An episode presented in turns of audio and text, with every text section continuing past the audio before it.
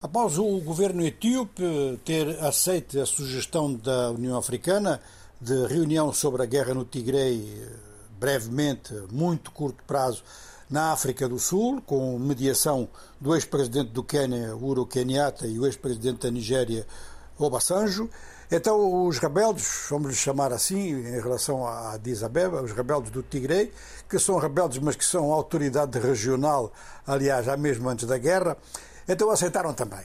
Aceitaram, põe algumas perguntas sobre alguns convidados, sobre as mediações, dizendo que não foram informados sobre as, as prévias para este convite, mas aceitam e irão então à África do Sul. Ora, a data não está marcada, mas ela pode ser marcada a qualquer momento e isto poderia ser então digamos que, acompanhado de um cessar-fogo. Se houver decisão de cessar-fogo, é bom que ela seja aplicada muito rapidamente e que haja já alguma fórmula de observação, porque o que se constata quando se marca uma negociação que pode conduzir a um cessar-fogo e que vai naturalmente atravessar um período de negociações onde as relações de força são importantes, o que se assiste de imediato é um acréscimo das operações militares, para os dois lados tentarem melhorar as suas posições no terreno e que isso se repercuta na mesa das negociações. Olha, é, é, sempre, é sempre um período muito difícil e, às vezes, nesta lógica, as próprias negociações são prejudicadas, ou seja, que na busca de melhor posição à mesa, os dois beligerantes acabam por prolongar eh, as negociações e por encontrar novos pontos de atrito.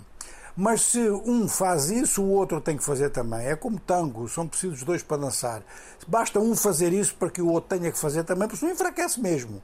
Então, quer dizer, estamos agora aqui numas horas, vamos dizer que podem ser umas horas, mas podem ser também uns dias, em que muita coisa pode acontecer no terreno. Vamos passar para um outro terreno muito complicado, que é o terreno do Tchad. Não está muito longe dali. E no Tchad, então, decorreram negociações gerais, um encontro geral, aliás, muito, muito mediatizado e com muitas esperanças de que houvesse uma solução para organizar a transição tchadiana, uma transição que começou com a morte em zona de guerra por parte do ex-presidente Idriss Deby. O presidente da Assembleia Nacional, que devia tomar posse a seguir, não tomou, porque o filho de Idriss Deby não deixou. Ele é coronel e, e tomou o poder. Tomou e vai continuar com ele, porque nesta reunião ele deixa de ser o presidente do Comitê Militar atualmente para ser presidente da transição como foi, aliás, pedido internamente e internacionalmente, sobretudo pela União Africana. Mas tem um outro problema aqui. Esta transição terá dois anos, tudo bem, até aí. Mas depois disso, e ao contrário das recomendações nacionais e internacionais, ele pode ser candidato presidencial. Bom, fica dono do jogo todo.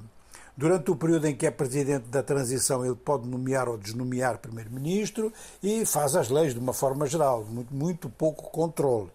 Ora, uma parte da oposição interroga-se agora se aqueles que boicotaram esta reunião não teriam tido razão. Há alguns elementos da oposição que votaram a favor de, dos resultados gerais, o que dá, aliás, bastante, gera bastante euforia nos círculos do poder.